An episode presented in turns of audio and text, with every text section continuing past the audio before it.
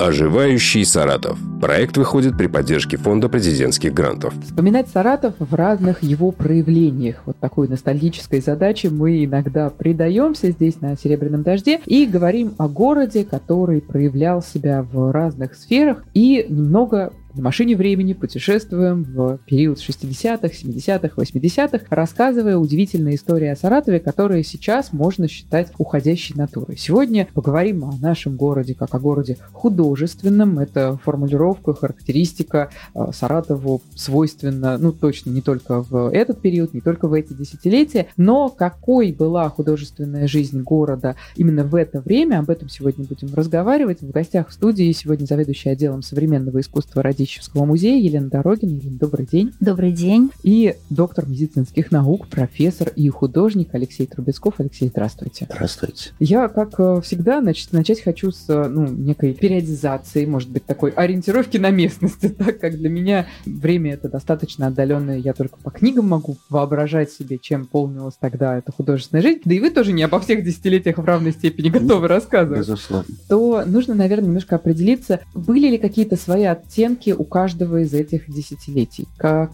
они запоминались и чем они, каждая из них отличалась. Или этот период можно рассматривать целиком, и, в общем-то, ну, никаких таких особенных моментов, э, в отличие 60-х, скажем, от 80-х, и не будет прослеживаться. Вот как здесь с этой периодизацией дела обстоят? Ну, я думаю, что скорее большие отличия были не между 60-ми, 70-ми, 80-ми, а между 60-ми и более ранним периодом, да, предложим там до оттепельным, потому что в 60-е уже была доступна и запрещенная запрещенная литература, уже были а, разные выставки в конце 50-х, да, в Москве, в Ленинграде, уже, так сказать, в публичное поле вернулись модернисты, авангард, то есть это время, когда уже многое узнавалось. Но а, в Саратове, например, в отличие от Москвы, оттепель свернулась достаточно быстро. То есть не успел этот сквознячок Нет, подуть? практически не успел. И мало того, наш местный союз художников прилагал максимум усилий, чтобы оттепельных перемен в Саратове не было. То есть в Москве была гораздо большая свобода, гораздо большие возможности. Вот. И вслед за а, столичными музеями у нас запрещались уже в 60-е годы а, на выставках произведения авангардных художников, закрывались, не открываясь, выставки, как было выставками там Чудина, Солянова. И вот этот вот период 60-й, 80-й, мне сложно сказать, были ли там прям очень резкие такие разноцветия. Но в 80-х, конечно, было явно явно по свободнее, чем 60-е, 70-е. Да-да-да. И вот о чем мы говорили с Лешей, когда ехали сюда, что в 60-е, 80-е была такая очень действительно жесткая структура, которая касалась не только изобразительного искусства, но и всех сфер. И можно достаточно четко поделить как бы такие две линии. Это официальное да, искусство и искусство неофициальное, которое вне этой структуры но находилось. Они перемешивали. Они пересекаемые. Пересекаемое, да. Был союз художников, как такой вот достаточно такой монстр, можно так сказать. Художники, которые входили в это объединение, они имели возможность участвовать на выставках, но чтобы их произведения попадали на выставках, был очень жесткий отбор, была система выставкомов, была система а, больших выставок, которые были тематические. И если ты не вписывался образно или стилистически а, в а, тему выставки, тебя просто ну, на эту выставку не приглашали. С выставках были закупки. После этих выставок и закупок а, работы распределялись по музеям, по санаториям. И художники, как вот они мне рассказывали, могли год потом жить на те деньги, которые им платили, приобретая их работу. То есть это был такой, в общем, очень мощный источник дохода, если ты хорошо был вписан в эту структуру. Получается, вот, получается эти правила были достаточно прозрачными для всех, но это больше, ну, по крайней мере, когда я об этом слышу, напоминает какой-то какой-то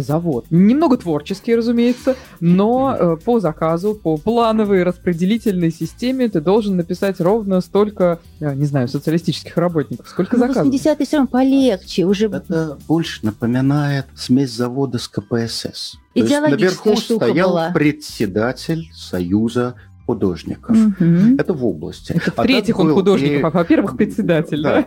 Потом было правление, которое было, Да. конечно, приближено к председателю и которое отбирало по заявкам членов Союза. И давал Там надо было заказы. две Да, характеристики, портфолио. Это отсылалось в Москву. Да, да. И еще это было большое хозяйство и собственность Союза. Например, фонд. Был художественный Да. фонд, который Да. мог продавать по более доступным ценам краски, Да. материалы, багет. Очень дешево. Это было, был да. салон на проспекте Кирова, который был собственностью Союза Союз художников. художников. Где он находился? Э, Это было недалеко от угола Кирова и Горького. Да, Вот да, прям да. какой магазин, я не помню, как э, Да. ученик детской художественной школы туда часто ходил, но там еще можно было приобрести и картины э, через Союз, но только для членов Союза художников. Снабжение, а, система Мастерские, подтекст. рабочие места, безусловно. То есть мастерскую Конечно. можно было получить Только только, член. члену Союза Да. художников. С хорошей репутацией, да. ну, Да. Да, да, да. за Выставочный зал, утраченный на набережной. Да. Сейчас там Да. три мастерские. Где Более того, Щербакова. была творческая дача в Пристанном, М. которая с какого-то перепуга сейчас находится в собственности патриархии. Потому что она изначально была. Она изначально принадлежала епархии, Это потом ее отобрали. Да, это все круг, круг вернулся. Ситуация понятная. То есть, Да. безусловно, здесь э, крутились довольно приличные государственные, как основной подрядчик, деньги. И могли быть заказы художникам на оформление детского сада, заводской Клубов, столовой, Да, да. фасада огромного здания в городе Саратове. Причем человек, который выигрывал по проекту, он э, получал все деньги. Мгм. И он имел возможность нанять людей, которые за копейки, уже, скорее всего, не члены Союза, Мгм. начинали за него все это делать. Здесь уже можно было абсолютно, как Лен Прен сказал, на это жить не один год. При этом количество мест в Союзе художников наверняка ограничено, потому что именно так Безусловно. должна Конечно. работать эта система. Безусловно. Да. Попасть в Союз художников можно только при наличии какой-то правильной биографии. В какой, в какой- в какой момент это происходило? Вот э, правильная карьера – это детская художественная школа для художника, да? Затем, Не э, не наверное, обязательно. Вот училище. училище Нужно было детскую художественную школу не обязательно. Участие в выставок, определенный В набор. выставках Союза Да, в художников. выставках Это единственное место, где можно было И выставлять. не просто в выставках, они же тоже имели свою структуру. Были областные, были зональные, были республиканские, были всесоюзные. Обязательно нужны были рекомендации. То есть рекомендацию тому, кто вступал в Союз художников, должны дать такие супернадежные люди среди Члены профсоюза а лучше со стажем не менее, Да. боюсь ошибиться, но кажется, не менее 7 лет. К какому возрасту можно было вот такую рекомендацию получить и вообще э, реально располагать возможностью вступить в Союз художников? Ну, я думаю, в 70-е, 80-е уже был попроще. Ой, в Наверно, конце 80-х уже все было легко. Я вообще попал легко, приблизительно да, в это время. да. Ну, в 90-е. Да. Вот. Ну, Но к 30, я многое думаю. зависело от э, репутации. Предположим, человек еще приезжал с хорошим набором выставок Да. из высших учебных заведений из э, столицы. И это сразу с одной стороны, вызывало бешеное раздражение у местных коллег, которые после училища. С другой стороны, возможностей давало огромное количество. Да. Но в качестве примера можно провести нашего замечательного художника Учаева. Да, Когда да. он приехал из столиц, с одной стороны, у него, безусловно, была репутация, огромная школа. С другой стороны, но я не буду называть художника, который мне рассказывал, к нему в мастерскую приходил председатель Союза Фомичев, и, ну, зная Анатолия Васильевича Учаева, это невозможная вещь. Тот демонстративно лузгал семечки на пол. Но его работу, одну из очень ключевых, важных, это описывает Водоносов Ефим Исаакович как раз, не взяли сперва на Саратовскую, потом на областную, потом на республиканскую, потом, но он ее принес, и ее взяли на всесоюзную выставку. Мгм. Ну после да, этого, это не спустя несколько случай. лет, его работа была куплена Министерством культуры для Для Третьяковки. Третьяковки, Не да. напрямую. Вот. И она стала одной из самых ключевых знаменитых э, соцреалистических картин в свое время. И он стал лауреатом госпремии. Уже все, не заметить его было никак Да. Причем вот я добавлю к словам Лёши, что Учаев никогда не был конъюнктурным художником. Он создавал то, что отзывалось его сердце. Это цикл о земле, который посвящена скорее да, теме исторической Войне. памяти, войне. Да. Или Евгений Ели, да, который поучаствовал в Москве на молодежной выставке, и тоже его работа была приобретена Третьяковкой, а здесь были достаточно большие сложности в это время в Саратове. То есть иногда участие на таких вот крупных столичных выставках открывало дорогу, даже когда здесь ее хотели закрыть. То есть листы все-таки вот были. были, были Всё-таки да. да. Были. Давайте я расскажу одну историю, Давай. а, которую мне пересказывал как раз вот две фамилии. Евгений Мечели. Он, как молодой художник в компании с более старшими художниками, ехал в поезде куда-то в Москву на открытие выставки. Ему, как молодому художнику, дали заполнять кроссворд в огоньке, который все уже отгадывали. Он решил пошутить. Он сидит и читает слово. Знаменитый советский художник, автор картины «Победитель». Первая буква «У», последняя буква «В». В поезде просто останавливается время. Ну, он потом признается, что пошутил, но в принципе фамилия Учаева абсолютно могла быть в кроссворде «Огонька». Да, но его работы репродуцировались в Он- столичных журналах. Он говорил, конечно. что два журнала есть, Да. на которых не было на обложке его Да. картины. Да. Всего как, какие ради интереса? Ой, что-то типа пчеловодства. А, ну да. Сельское хозяйство.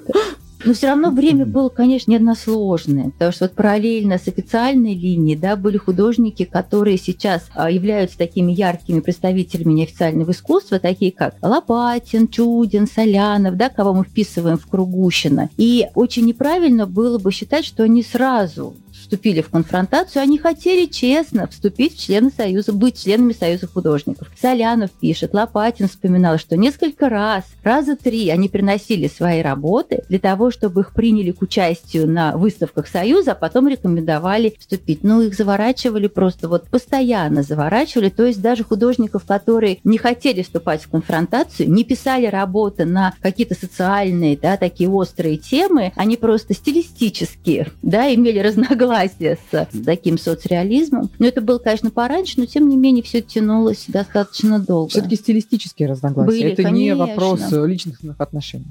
Ну, а все вместе, все вместе, все Особенно вместе. в круге Мерцена. Все вместе. Или вот Мерслин, да, Да. такая легенда просто саратовского искусства. Вот э, здесь может быть про периодизацию. Мне кажется, что надо помянуть то, что был очень интересный выпуск несколько лет художественного училища людей, которые родились сразу после войны. 45-й, 46-й, Мгм. 47-й, самый Мгм. молодой из них Мирцин, как раз Мгм. 50-й год. Это люди вступили в такую активную творческую жизнь в Саратове где-то в 70-е годы. Это Да. такие Такая плеяда абсолютно просто. значимые Да. для Саратова люди, как Мерцлен, Ели, Да. Сурен, Любовь Федоровна Горячева, Горячева, безусловно, Орлов, э, Ну, Ионайтис. И Анайтис, Б- Батаршин чуть пораньше Постарше, с Пашкиным. конечно, да. и Пашкин пораньше. Вот. Но Да. вот это люди, которые очень долго не были членами Союза художников, но тем не Да. менее они,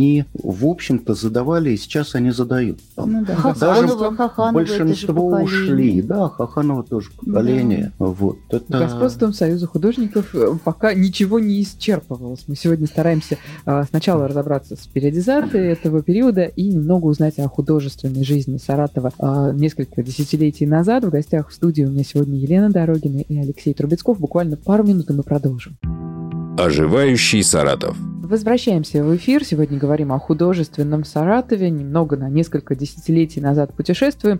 Стараемся познакомиться с периодом 60-х, 70-х, 80-х. И делаем это в компании заведующего отделом современного искусства Радического музея Еленой Дорогиной и доктором медицинских наук, профессором и художником Алексеем Трубецковым. А, Мы сказали о том, что была какая-то часть айсберга надводная. Хотя, наверное, здесь сложно сказать, какая из них была больше. Да? Айсберг уж очень некорректное, наверное, сравнение. Но была еще какая-то художественная жизнь неофициальная. Вот официальная и неофициальная, наверное, э, так это важно разграничивать. Насколько это было идеологическое противостояние или стилистическое все-таки в большей степени? Так вот однозначно тоже сказать нельзя, потому что стилистика, она, в общем, подразумевает, мне кажется, определенную идеологию. Идеологию. Да, да. То есть, когда художники выбирали определенную стилистику своих работ, значит, они не соглашались, да, ну, если мы говорим там о 60-х, 70-х, 60-х не хотели быть встроены в эстетику соцреализма. Вот. Но можно было, ну как сказать, писать а, работы на острые какие-то социальные темы, как это делали да, в Ленинграде, вот эти питерские художники, нонконформисты, там достаточно жесткие такие были работы, которые бунтовали против порядков, против существующих а, в стране каких-то рамок, границ. А наши художники, которые относятся к неофициальному крылу, они не писали такие работы. Они говорили, ну, если так можно сказать, о вечных темах, да, о любви, о человеческих взаимоотношениях. Тот вот наш с Лешей любимый Роман Мерцин показывал Саратов, ну, вот как бы душу города, не его парадные какие-то, да, картинки, а вот тех людей, которые живут в старых заброшенных домах. То есть они были настолько честны, но это не было, не было политическое сопротивление. Но этого вполне... Ну, оно, естественно, подразумевало это. Оно рождало мысли, речь? да? Конечно. Любимая Конечно. фраза Ефима Исааковича Водонос, что это не художник социалистического реализма, а художник реального социализма. Конечно, конечно. Это вот, то есть выбор стилистики и образного языка, он все равно, конечно, связан с мироощущением, мирочувствованием, с гражданской позицией, которая была. Ну, то есть они не были такими, ну, как сказать. Но, опять же, возвращаясь к Мерцельну, это не проявлялось в жестком В жестком форме. высказывании в работах, Да, хотя оно было. да. Но при этом вокруг него Позиции, э, конечно. в общем-то, был в его квартире такой антикоммунистический кружок Да. леволиберальный, Да. как бы сейчас сказали. Это были и поэты, и писатели, самые Актеры, разные люди, да. актеры. Но э, Ученые, да, там, Ев- там вот такая среда я тоже вообще. очень люблю эту историю. Рассказывали, что они самодельные делали листовки, одноразово расклеивали против судебного дела, Мгм. против Романова, да? ну, всей числе, группы в да. том числе. Что это за судебное дело? А, Это интересно, можно отдельно найти везде. Это люди, которые решили заниматься реальным изучением Да, марксизма. да, такие Настоящего. честные Какой он такие, да. есть, честно. Да. Марксизм. Их достаточно быстро разоблачили. Ну Вот. И Алла Мерцельна рассказывала, что пришлось Роману выкинуть совершенно новое пальто. Мгм. А в советское время это было очень А, Это серьезно. очень ценно, да. Да, потому что он клеем испачкал рукав. И сразу после этого они вдвоем взяли академический отпуск в художественном училище, когда не было мобильных телефонов, Мгм, не было мгм. именных билетов, и они уехали в Карелию на год. Мгм. Несмотря на то, что это вот потомок э, великого ректора, ректора который все равно надо было бежать. Да, они были с ярко выраженной такой гражданской люди. И у Чудина тоже дома собирался круг. Вот, это вот как бы все равно такие параллельные, да, хотя люди как Близкие были, Близкие, да. Чудинский круг и Мертиновский круг. То же самое, к Чудину в дом, который он сам выстроил благодаря своим заказам. Он уехал из Саратова в Польшу, потому что понял, что здесь ему, ну, очень душно. Заработал там денег, потому что он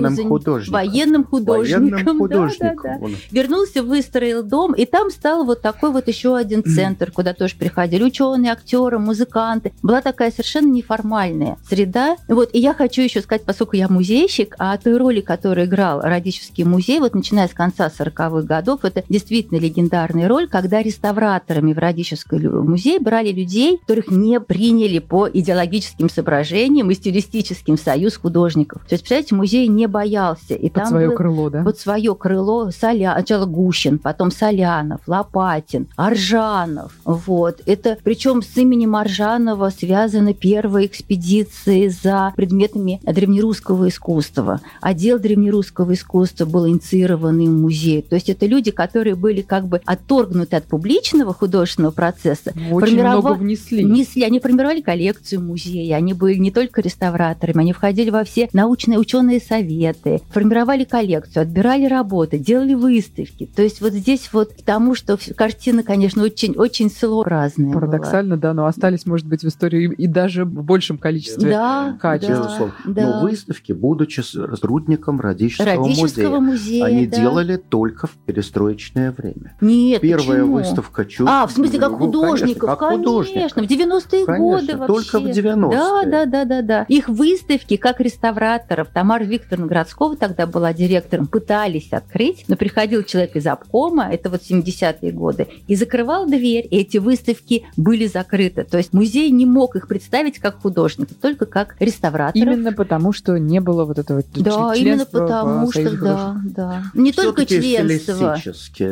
Даже если бы они оказались членами Союза, все-таки э, никуда не денешься у руководства культурой Свои отечественной, были. прекрасный свой нюх. Насколько это было строгим? Или насколько этот дозор был неусыпным? Ну вот, конечно, неусыпным, раз не открывались, раз не открывались выставки. То есть вообще ни одна выставка, например, музей не могла быть открыта, пока, так сказать, вышестоящие органы не дали добро. Перед открытием приходила комиссия, их встречал музей и, как мы сейчас говорим, куратор. И если выставка отвечала определенным требованиям, ее открывали. Если нет, то закрывали вообще, но могли и открыть, но тогда ряд произведений нужно было вывести. Тогда экспозиция могла быть спасена. Там, но это тоже больше касается все-таки 60-х, 70-х, 80-е уже все да. это было, конечно. До 60-х за слово импрессионизм могли сослать в лагеря. Реально. Вот здесь великая книжка Алексея Голицына. И, разумеется, художники занимались друг на друга. Разумеется, все в этой жизни было. И, конечно, это дележка довольно больших, как мы уже проговорили, конечно, денег. Конечно. То есть это не только стилистическое расхождение, это просто разговор о том, кто получает заказ. Да, человек, который не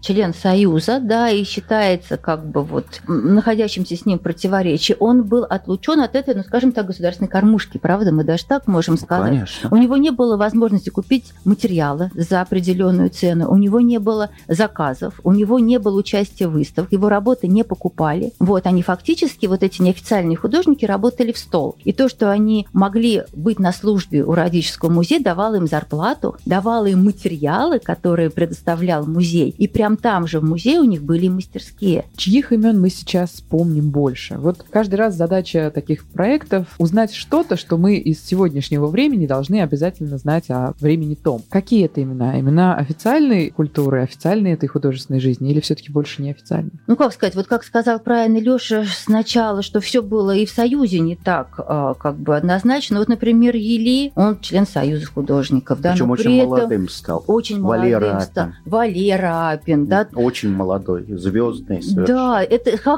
Стаханова та же, да, то есть вот, ну, главное, что а, как бы качество живописи. Ведь многие художники, которые были членами Союза, они могли быть искренние, да, они могли работать, ну, скажем так, вот в академической манере. Вот Учаев, да, ну, такая академическая манера, которая, в общем-то, ну, тоже достаточно рано же стал на членом Союза да, художников после рано, такого успеха. И... Да. Да, безусловно. То, что, так что настоящие художники, они остались в памяти, ушли скорее художники функционеры такие? В основном вот официальные, может быть, я чуть резче скажу, официальные художники остались, ну, некой общей массой, как они делали то, что в то время было ну, положено, да. и то, что, безусловно, впитало себя и отражало ту эпоху. Фомичев, и можно сейчас загибать пальцы, человек 10 я, наверное, вспомнил. Но все-таки наиболее яркими личностями неожиданно в перестройку, и те, кого мы знаем как людей очень известных для Саратова, оказались те, которые в то время были немножечко в тени и занимались своим делом. Приятно, что время все-таки расставляет по местам, и что основным критерием все-таки является творческий потенциал каждого из художников. Мы сегодня говорим о об этой стороне жизни Саратова в 60-е и 80-е. В гостях в студии сегодня Алексей Трубецков и Елена Дорогина. Буквально пару минут, и мы продолжим.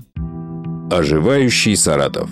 Продолжаем наш разговор о художественной жизни Саратова, немного о периодизации, немного об атмосфере, много о том, что из этого периода должно остаться нашим наследием и что важно знать, будучи культурным человеком в нашем городе. Сегодня в гостях в студии заведующая отделом современного искусства Радищевского музея Елена Дорогина и доктор медицинских наук, профессор и художник Алексей Трубецков. Мы поговорили немного, да, вот об этих двух э, составляющих в культуре официальной и неофициальной. А хочется узнать и понять, как выглядела та самая художественная жизнь. Вот э, какие были основные площадки, какими были основные события. А, я уже перед эфиром упомянула книгу, такую тоненькую книгу саратовского издательства о художественных событиях, которые буквально за сотню лет умещаются, ну, на 50, наверное, страницах. Вот насколько в полной мере она отражает то, чем в тот период времени была насыщена жизнь? Во-первых, я хочу сказать слова благодарности Ефим Сакчеву Доносу, который инициировал это издание,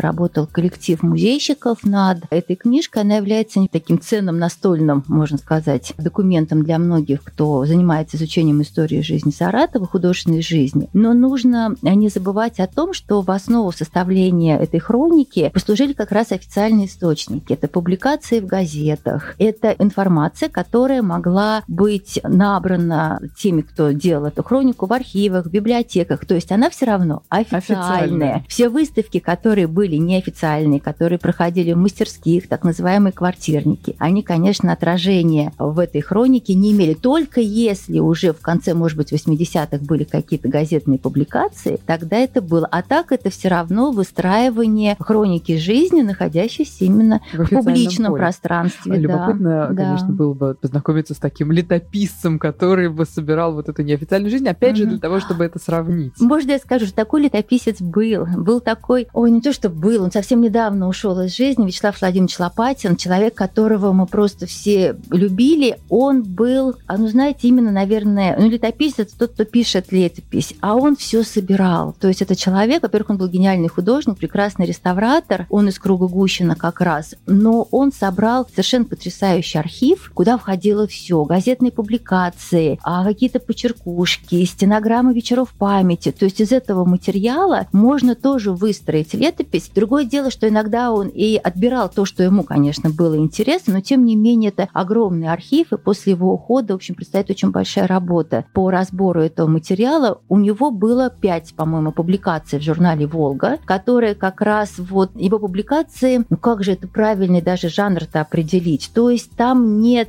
как бы, с одной стороны, своего личного отношения, там нет авторского текста. Но там уже сборник, сама подборка. Но сама подборка сам ракурс, он, конечно, определен личностью Лопатина. Но, тем не менее, вот по его материалам можно уже составить. Пусть субъективное, но на самом деле оно тоже очень интересно, потому что отражает э, как бы личность такую прекрасную, глубокую, легендарную Лопатина. Это такая особая страница в истории художественной жизни Саратова. Основная художественная площадка в то время, где проводятся основные выставки, где саратовцы знакомятся с творчеством художников? Я думаю, что основная, как была, так и есть, это вот художественный музей. Вот.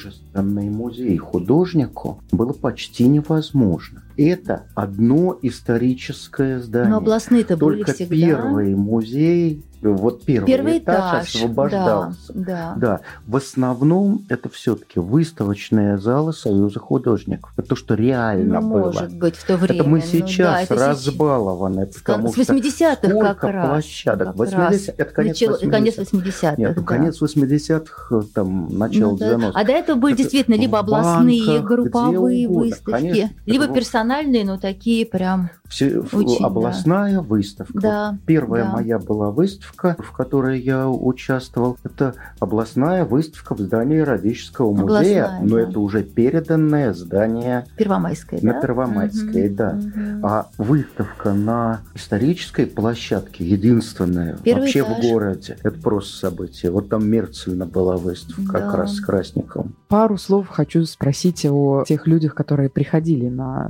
выставки. Ведь художественная жизнь ну, не исчерпывается только тем, что происходит в мире художников, это еще и зрители. Насколько сложно здесь построить эту периодизацию, насколько разным был этот зритель э, в 60-е, 70-е, и, может быть, вот то, как он изменился, а может быть и нет, в 80-е, как раз и объяснит э, особенность, отличия именно этого десятилетия, потому что мы об этом отличии все время говорим, но пока четко не сформулировали, в чем оно было. Наверное, все-таки скорее разный зритель приходил, да, мне кажется зритель, который мог приходить. Хотя, хотя, не знаю, даже, Леш, затрудняюсь. Тем более, что вот, вот это то... лично, а не по рассказам. Да. А здесь мы были не участниками процесса. Да. Вот в 80-е прорвалось, в конце 80-х прорвалось очень многое. И появились неожиданно люди, для которых это стало не скучными э, буднями рабочих колхозников и сельские нивы, mm-hmm. а неожиданное что-то другое. Это э, появилась возможность и читать в журналах, газетах, какие-то альбомы. И здесь наверняка очень сильно изменилась аудитория. Что было в 60-е и 80-е, да. я затрудняюсь. Да. Появились люди, которые начали приобретать просто так работы. Mm-hmm. Появились такие однодневные, в основном, сейчас вот сохранилось всего ничего, э, галереи, которые выставляли в банках. Mm-hmm. Ну, выставляли... это 90-е уже скорее. Ну, скорее, начало да, 90-х. Но 89-е да. уже что-то было. 80-е и их отличие принципиальное, в чем они противостоят 60-м и 70-м. Это какая-то большая свобода, да. это большая информированность, да. или это какой-то совсем стилистически новый взгляд на все события. Это следствие изменений в общественно-политической жизни, да. или это уже какой-то накопившийся потенциал, может быть, к тому времени, и художественная история города, которая на какой-то новый виток вышла. Не, 80-е они, конечно, были гораздо свободнее, чем 60-е, первая там половина 70-х. Вот. Но это было и в пространстве, естественно, общероссийского, да, такого контекста, как в Москве появляются художники, семидесятники совершенно уже с другой философии, да, так и в Саратове появляются новые художники, и уже вот этот идеологический прессинг, который был а, свойственен 60-м, начало 70-м годах, он, конечно, стал немножечко уже ослабевать, уже гораздо больше было можно, художники очень активно уже ездили, правда, Леш? То есть уже сама жизнь, она была более свободной. Но, вы знаете, вот это не совсем ответ на ваш вопрос. Нужно сказать, что очень многие художники сейчас, которые в то время представляли такое как бы левое да, крыло Союза художников и ратовали за свободу, скучают по тем временам. Я безоценочно со своей стороны об этом говорю, потому что тогда была большая такая спаянность, были мастерские, где все обсуждали, ходили друг к другу в гости. То есть сплоченность среди мира художников была ну, гораздо сильнее. Сейчас мало кто друг другу даже на выставке ходит, как это не парадоксально звучит. Вот. То есть мы все атомизировались, ну как да, мы? атомизировались, ушли в какое-то свое пространство, и многие те, кто были против вот этой иерархической структуры, о которой мы с Лешей говорили, сейчас скучают по заказам, по востребованности, особенно те, кто были в это вписаны. Тогда художники чувствовали себя необходимыми обществу, хотя терпеть не могу таких пафосных слов, потому что действительно они принимали участие и чувствовали себя необходимыми. Сейчас Э, в общем, со стороны государства этого нет. И многие, вот такой парадокс, кто в то время выступал за свободу, теперь говорят, эх, вы знаете, а сейчас мы никому не нужны, особенно люди очень такого старшего уже поколения, а тогда мы чувствовали такую в себе необходимость. Крошечный пример приведу. Сейчас вот эти многочисленные открытия выставок, глоток шампанского из пластикового стаканчика, конфетки, прочее. Выставки в 70-е, если уж давали большую выставку, да еще в музее, художник мог вести всю компанию в ресторан. Потому что на выставках отбирались работы для Министерства культуры, для музеев, и это было действительно все серьезно. У нас в основном это по рассказам я угу. сам не знаю. В основном художник ходил по залу, говорил так, ты не уходи, и ты не уходи. И потом шли в мастерские. Большие, Большой, здоровые да, мастерские. Сейчас все, как вы представляете, совершенно по-другому. То есть никуда не денешься. Очень многое изменили деньги. Очень многое. Потому что сейчас уменьшилось количество мастерских, увеличилась плата за мастерские. Художники сами абсолютно себе добывают да, все материалы, да, да. Они сами ищут покупателя. Да. Закупка от Министерства культуры, Правда, я не знаю, не они есть или нет, нет вообще нет. не ведется. Музей покупает тоже крайне редко, потому что нам не выделяют денег на приобретение. Тем не менее, все эти веяния течение 80-х они воспринимались в тот момент совершенно не так. Ну вот никто так, таких последствий явно не ожидал. Э, как это? Ощущалось как глоток свежего Свобода, воздуха. Да, да. Да. Это ощущение, что Ну, в 90-е даже вот еще это все продолжалось, фраза конечно. была у вас, что вот как-то вот нарастало, И и, вдруг в конце тогда- 80-х Да. нет, ничего не нарастало. Просто сверху открылась какая-то коробочка, и, И посыпалась информация. И оказалось, что можно быть совершенно другим. Оказалось, что Да. можно быть совершенно свободным. Есть люди, которые не изменились. Именно в эти моменты стали художниками. Например, Пашкин Вот только что хотела сказать, Пашкин, вы не представляете, это как, что он люди, писал до которым этого было и лет потом. 50 Да, на да, тот да, момент. И они стали Совершенно абсолютно другие, великолепными, да. сказочными художниками. У него была такая соцреалистическая Да. живопись, совершенно обычная, стандартная. И вдруг он стал делать такие вещи, ну, наверное, в стилистике живописного сказка. реализма. Фантастика Все очень невозможная. по-разному.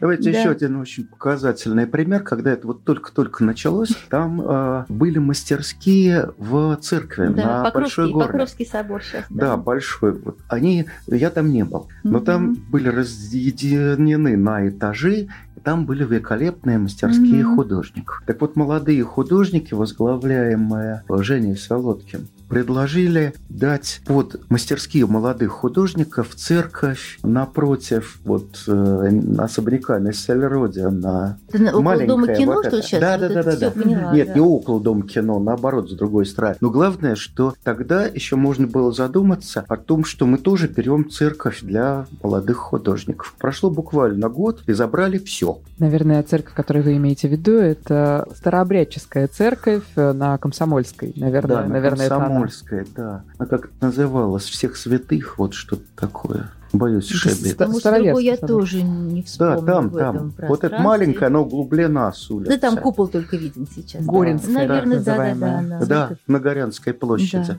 Мы сегодня говорим о художественном мире Саратова, и в гостях в студии Алексей Трубецков и Елена Дорогина. Пять минут эфирного времени у нас останется после короткой паузы, не переключайтесь. Оживающий Саратов. Буквально несколько финальных минут сегодняшнего разговора о художественной жизни Саратова. В гостях в студии Елена Дорогина, заведующая отделом современного искусства Радического музея, и профессор и художник Алексей Трубецков. Мы говорим о том, какие были периоды за время с 60-х по 80-е, какими именами это время запомнилось, и немного хотим проследить те свойства Саратовской художественной школы, которые в тот период сформировались. Вот мы говорили довольно много об именах э, из 60-х, 70-х. 80-е стали новым периодом. Какие имена оттуда нужно запомнить и знать сегодня? Ну, для начала мне бы хотелось сразу обозначить, что под термином «Саратовская художественная школа» во всем мире понимают период алой голубой розы, и не надо делать вид, что Саратовская школа – это что угодно иное. Это те люди, которые работали вот на рубеже 19-20-х годов. Здесь, мне кажется, что можно говорить о каких-то влияниях. Есть, безусловно, ярчайшие фигуры, которые занимают, возвышаются над всем этим периодом, и многие из них продолжаются и сейчас. Прежде всего, мне хотелось бы отметить Романа Викторовича Мерцельна, у которого при жизни были, ну, скажем так, неочевидные ученики, но очевидные последователи, которые использовали его наработки. То же самое можно сказать у Гущина, хотя они практически все ученики стали заниматься противоположными. То есть они от, от него отталкивались как от берега и стали совершенно Так. иным. Безусловно, был круг не очень большой у Евгения Дмитриевича Ели. Э, Наверное, нечестно будет, если мы не скажем, что была и есть, но это все-таки начало 90-х. Вот школа, связанная с именами Москаева и Мошникова. Да, вот, Но вот, это начало 90-х. Да, сами пленеры, да, да, да. да, в Хвалынске. Вот эти фигуры мне хотелось бы в первую очередь назвать. Если что-нибудь добавишь. Вот если, как Леша сказал про фигуры Москаева и Мошникова, я вот с Лешей чуть-чуть здесь не соглашусь, если позволишь по поводу Саратовской школы. Да, как бы Саратовская школа – это Мусатов, понятие, да. и первый круг, да, это там Кузнецов, Савинов, Уткин и так далее. Но, тем не менее, ее, как мне кажется, нельзя считать только рубежом и началом 20 20 века, все-таки ее рамки существования, потому что были художники уже второго круга, которые очень многое взяли у своих учителей, такие как Егоров, Миловидов, отчасти Белоусов, Сапожников. То есть 20-30-е годы была плеяда, которая продолжала эту линию, но скорее стилистически, нежели э, внутреннее наполнение там было другое. Многие из них пошли преподавать в училище, как, например, Миловидов, и тоже транслировали подспудно. Сохранили. Сохранили, да, передавали передали. вот этот вот импульс, поэтому вот наряду, да, с кругом Гущина, Мерцлина, Ели, да, вот и э, Москаев, и Мошников, это еще один такой круг продолжателей традиции школы. И были художники, которые ни в какие круги не вписывались, но такие яркие звезды, как Бабенкова, да, это вот просто невероятный совершенно Горячего. автор, горячего. Ну, наверное, 80-е годы там Ванин, Лаврентьев, да, у нас начинают, но они еще совсем mm. молоденькие тогда. Вот, Тугушев, скульптор, тоже ну, это 90-е. Ну, это 90-е. Ну, Ванин – это «Желтая гора», Лаврентьев Ну, это уже попозже. Они только вступили, период. наверное, в конце Да, это не 80-е. Да. Вот, может быть, интересно будет проследить появление у нас Учаева – это mm-hmm. слова Любовь Федоровны Горячевой. Mm-hmm что очень сильно все изменило, потому что сразу подняло планку, угу. каким должно быть изобразительное искусство. Пожалуй, таких очевидных учеников у него нет, несмотря на то, что в рамках Академии художеств он преподавал вот прям прямых последователей. Mm-hmm. Но то, что он улучшил качество представления о том, каким должно быть искусство, это безусловно. Ну, и вообще разные, конечно, линии. Была линия еще художников, продолжателей, так сказать, московского, да, пленерного искусства. Чечни. Это союз художников. Союз художников, это да, это союз, тоже это, все это я было... Я просто в... говорил, что это московское, и мы промолчали. Ну, да. да, это, конечно, это не самостоятельное. Mm-hmm. Это Петрович, Фомичев, прочее в Москве. Да, да совершенно и верно. Такие Фомичевы были везде по всей стране. И довольно часто они были председателями. Ну, у него есть и очень неплохие работы. Алла Бриненко, да, вот тоже Руслан чудесная Львович, совершенно. Конечно. Тоже это период 60-е, 80-е. Хочу буквально, чтобы да, пару слов да, мы сказали о «Желтой горе». Мне кажется, это такой важной, яркой точкой для того, чтобы этот Переход период... к следующему да, периоду. Да, охарактеризовать. Лёшка. И умолчать нельзя. Это была на выставке? Нет, представляешь, а я, был... я еще... А я на первой очевидно. выставке был, безусловно, да. да. Хотя тогда ни с кем я еще не общался, просто зритель был на выставке. Да, безусловно, это опять же тот момент, когда на всех свалилась новая информация, и все неожиданно поняли, что можно делать что-то иное, и стали переоткрывать то, что было во всем мире и в Европе где-то в конце ну, наверное, все-таки в начале 2020 года, и элементы перформанса, и совершенно другие радикальные станковые работы. Это было чрезвычайно любопытно. «Желтая гора» сделала буквально несколько выставок, после чего благополучно сделала выставку в Москве в ЦДХ, и художники занялись своими индивидуальными карьерами. И Из них, кажется... наверное, самая яркая фигура – это Миша Лежин. Скажи, что там многие из них были архитекторами, тоже Многие очень из них были, ну, собственно, да. и он тоже архитектор. Да, да, да. Но там, если вспоминать, э, были совершенно случайно оказавшиеся фигуры. Это, мне кажется, очень объясняет вообще вектор развития того времени. Вот эти несколько выставок, когда все уже можно, и это совсем другое, чем все, что было до этого. А потом каждый ушел в свое, и это уже 90-е, и это уже совсем другая история, и про это, наверное, стоит делать отдельный выпуск программы. Мы об этом тоже подумаем, пока благодарю моих гостей за сегодняшний увлекательный эфир, интересное путешествие и совершенно точно культурологически полезный такой вот, э, такие выдержки, да, из большой летописи саратовского официального и неофициального искусства тех лет. Спасибо. Спасибо, Спасибо вам. вам. Спасибо. Елена Дорогина, заведующая отделом современного искусства Радищевского музея, и Алексей Трубецков, доктор медицинских наук, профессор и художник, были сегодня у меня в гостях в студии. Мария Карманова, надолго не прощаюсь. Оживающий Саратов. Проект выходит при поддержке Фонда президентских грантов.